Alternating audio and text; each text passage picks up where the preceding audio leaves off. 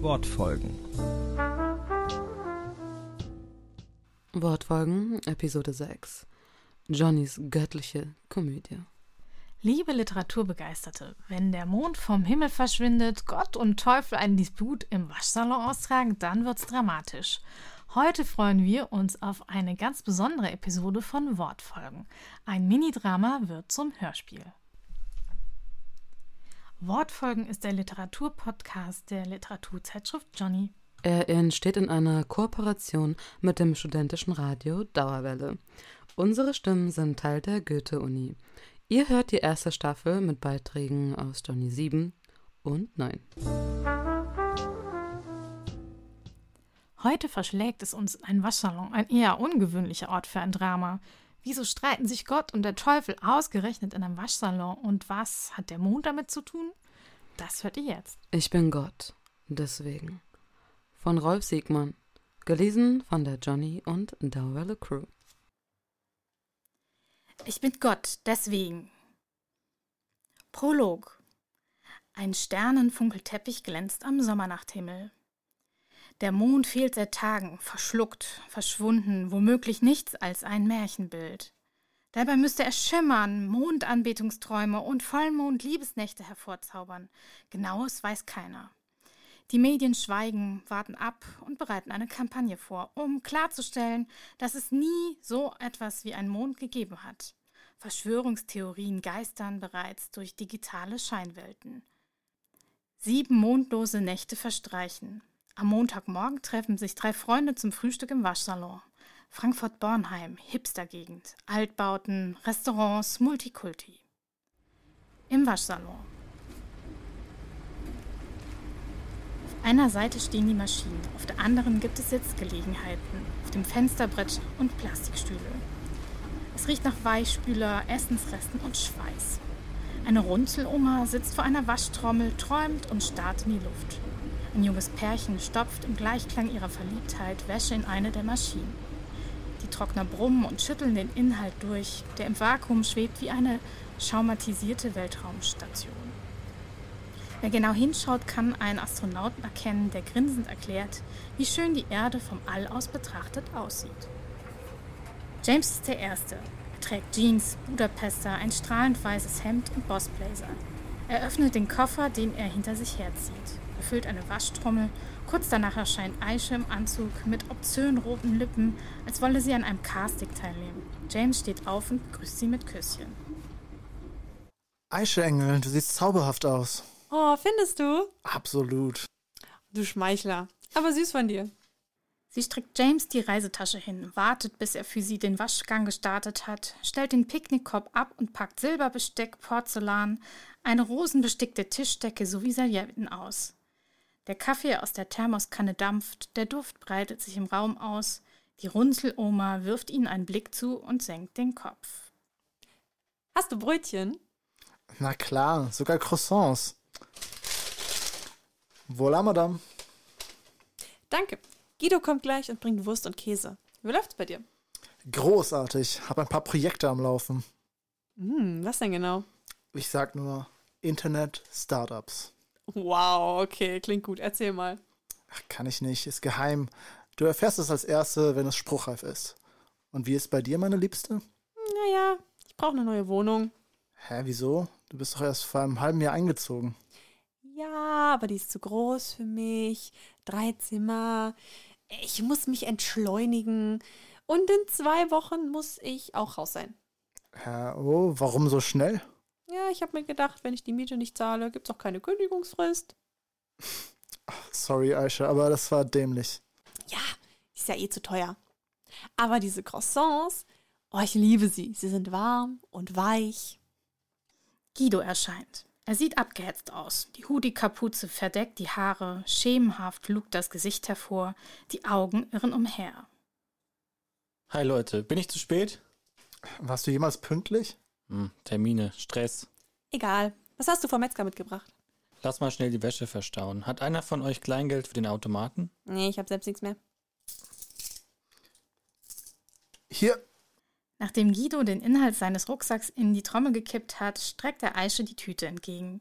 Sie garniert Wurst und Käse auf einen Teller mit Salatblättern und Minitomaten. Okay, kann losgehen. Warum schaust du dich ständig um? Keine Ahnung. Gibt's was? Bisschen Ärger. Oh, wieso das? Stress mit ein paar Typen. Oh, mit wem? Leute, die mich nicht mögen. Uwe Erich und so. Aha, und warum? Blöde Frage. Ich schulde denen Geld. Wie viel? 2000. Hm. Würd's dir gerne geben, geht aber gerade nicht. Alles investiert. Danke, sehr nett. Aber kriege ich hin. Uwe kennt mich doch. Oh, Uwe, sagst du. Ja, meinst du den Uwe mit der Glatze und dem Tattoo am Hals? ja, scheiße, genau den. Ein geiler Kerl, der macht dich platt, wenn du ihm das Geld nicht gibst, fürchte ich. Tröstlich. Ich meine, ich könnte mit ihm reden. Aha, kennst du ihn? Nee, nicht richtig. Ich war letzte Woche mit ihm und seinem Buddy Erich beim Schöneberger Essen. Und? Ja, nee, nix und Essen und danach ein Drink bei ihm. Was ist jetzt mit Uwe? Das verfickte Ultimatum ist abgelaufen. Was für ein Ultimatum? Wegen der 2000 Euro, die ich ihm schulde. Ach, scheiße. Ja, wir finden schon eine Lösung. Lasst uns erstmal in Ruhe frühstücken und nachdenken. Die Runzeloma kratzt sich am Hals, wackelt mit dem Kopf und sitzt so schief, als kippe sie gleich vom Stuhl. Das junge Pärchen sitzt nahe beieinander, beide halten ihr Smartphone in der Hand. Sie kichern und deuten auf die Displays.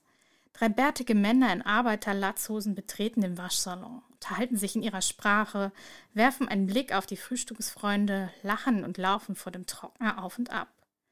Guido beruhigt sich, grinst und kaut. Aisha erklärt einer Freundin am Handy, dass ihr Lieblingsprosecco beim Rewe um 30 Prozent reduziert sei. Mir fällt nichts ein, Guido. Besorg dir irgendwie das Geld, geh zu deiner Bank oder fang an zu beten. Beten? Ja, beten. Warum denn nicht? Die Runzeloma horcht auf, schnüffelt, als nehme sie Witterung auf, erhebt sich. Mit einem Panthersprung jagt sie zu den drei Freunden. Eine Art Flammenhauch geht von ihr aus, ihre Augen bohren Löcher in die Luft. Vergesst das mit dem Beten. Ich habe keine Zeit für einen Scheiß. Aha. Und was haben Sie damit zu tun? Ich bin Gott. Deswegen. Die drei Freunde schauen die Frau verdutzt an. James lacht und sabbert. Guido hört auf zu kauen und hält das Vollkornbrötchen wie ein Schutzschild vor die Brust. Aisches Stirn glänzt, ihr Mund steht offen. Eine merkwürdige Wärme erfüllt die Freunde. Keiner von ihnen zweifelt an den Worten der alten Frau. Ihr habt keine Ahnung von gar nichts. Quatsch vom Beten, während ich mich abmühe. Wisst ihr zufällig, wo der Mond ist? Was interessiert mich der Mond?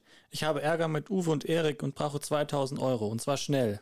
Da darf er doch beten. Wofür ist Gott denn sonst da? Ha, so seid ihr. Das ist die Menschheit. Geld. Was denkt ihr, wie oft ich das höre? Allesamt Jammergestalten. Lieber Gott, ich ändere mein Leben. Ich mache alles, um dir zu dienen. Aber hilf mir, gib mir Geld, gib mir Macht, mach mich reich, mach mich gesund. Was anderes fällt euch nicht ein. Mal langsam. Wir leben in einer Dienstleistungsgesellschaft. Service ist alles. Und du, was betest du? Da bringt ja der Dalai Lama mehr. Der stellt sich in ein Fußballstadion und macht eine anständige Show. Schau dich dagegen an. Alt, verschrumpelt und genervt. Ach ja. Und die Liebe. Auch danach fragt ihr. Mach, dass er oder sie mich liebt. Mach, dass ich glücklich bin und ohne Sorgen. Wisst ihr überhaupt, was Liebe ist? Ihr schreit nach mir, wenn es euch dreckig geht. Ich habe derart die Schnauze voll von euch. Ich gehe den Mond suchen. Zum Teufel.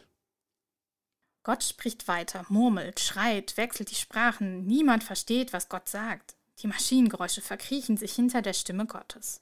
Dann ertönt ein Knall, der wie ein Peitschenhieb klingt. Die Feueraugen Gottes suchen die Ursache. Die Tür eines Trockners springt auf. Eine Gestalt in Anzug und klobigen Stiefeln kriecht aus dem Gerät, richtet sich auf und streckt sich. Das linke Auge des Mannes erinnert an Meeresazur, das rechte an einen Novembertag. Er verbirgt einen Gegenstand unter dem Sakko, klammert ihn mit beiden Armen, schüttelt die Haare und schaut sich um.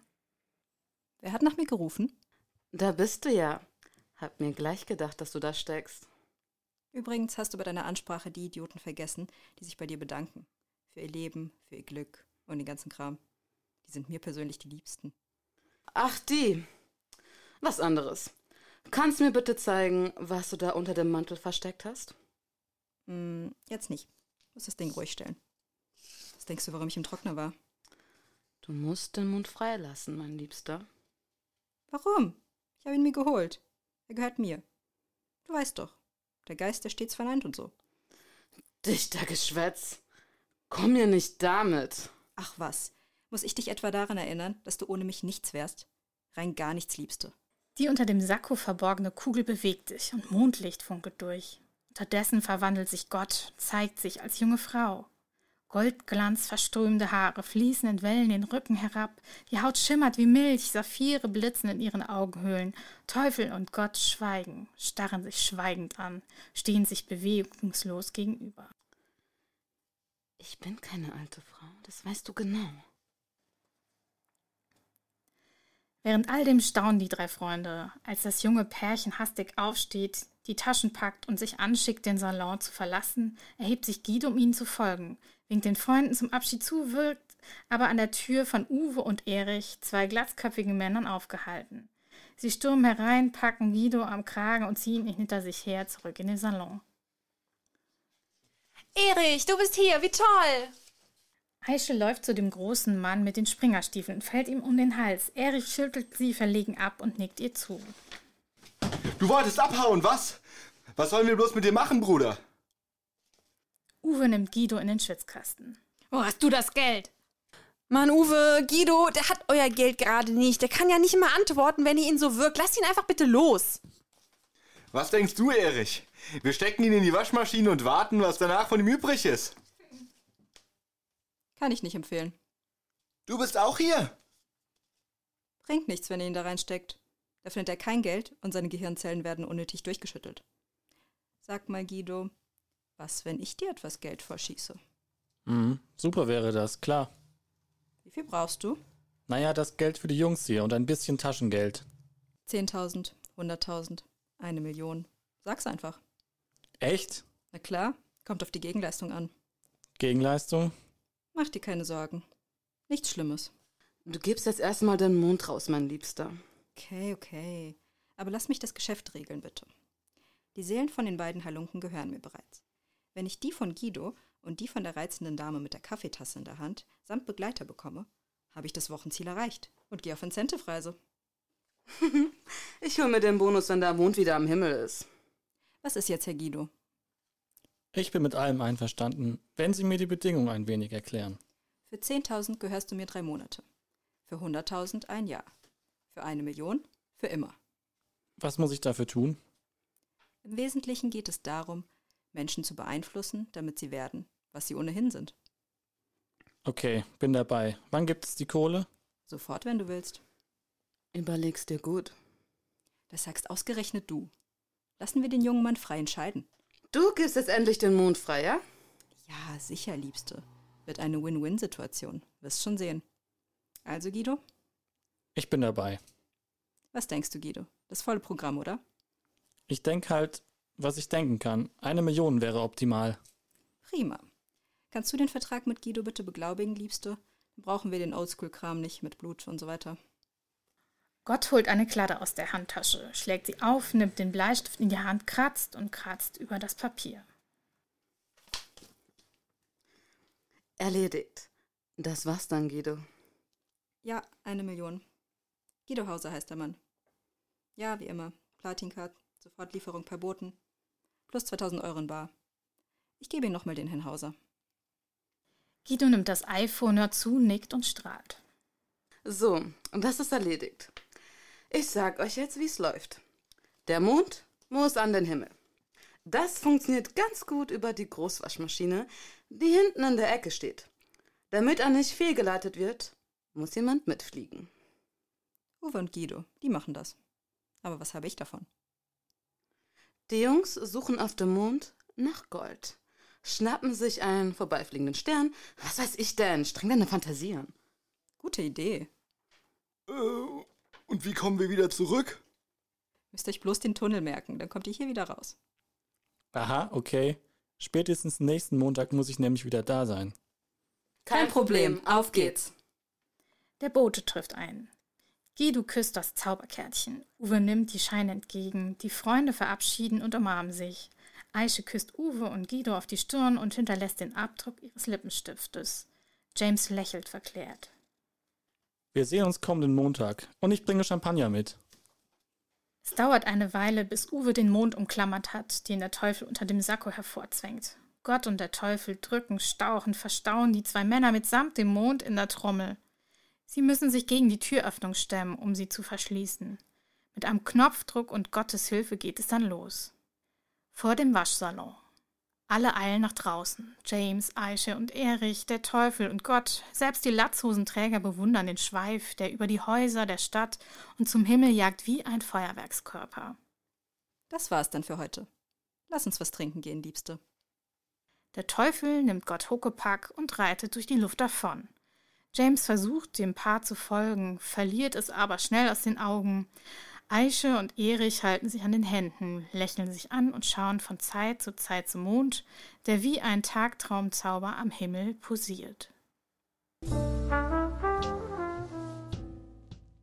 Also das war schon ziemlich gut. Also ein richtig nices Razzle Dazzle, eine richtig gute Show, oder? Ja, also mir hat es gut gefallen. Äh, vor allem, es war eine total neue Erfahrung. Wir waren noch nie mit sieben Leuten, haben wir äh, ein, etwas aufgenommen. Also das hat, äh, war echt voll cool.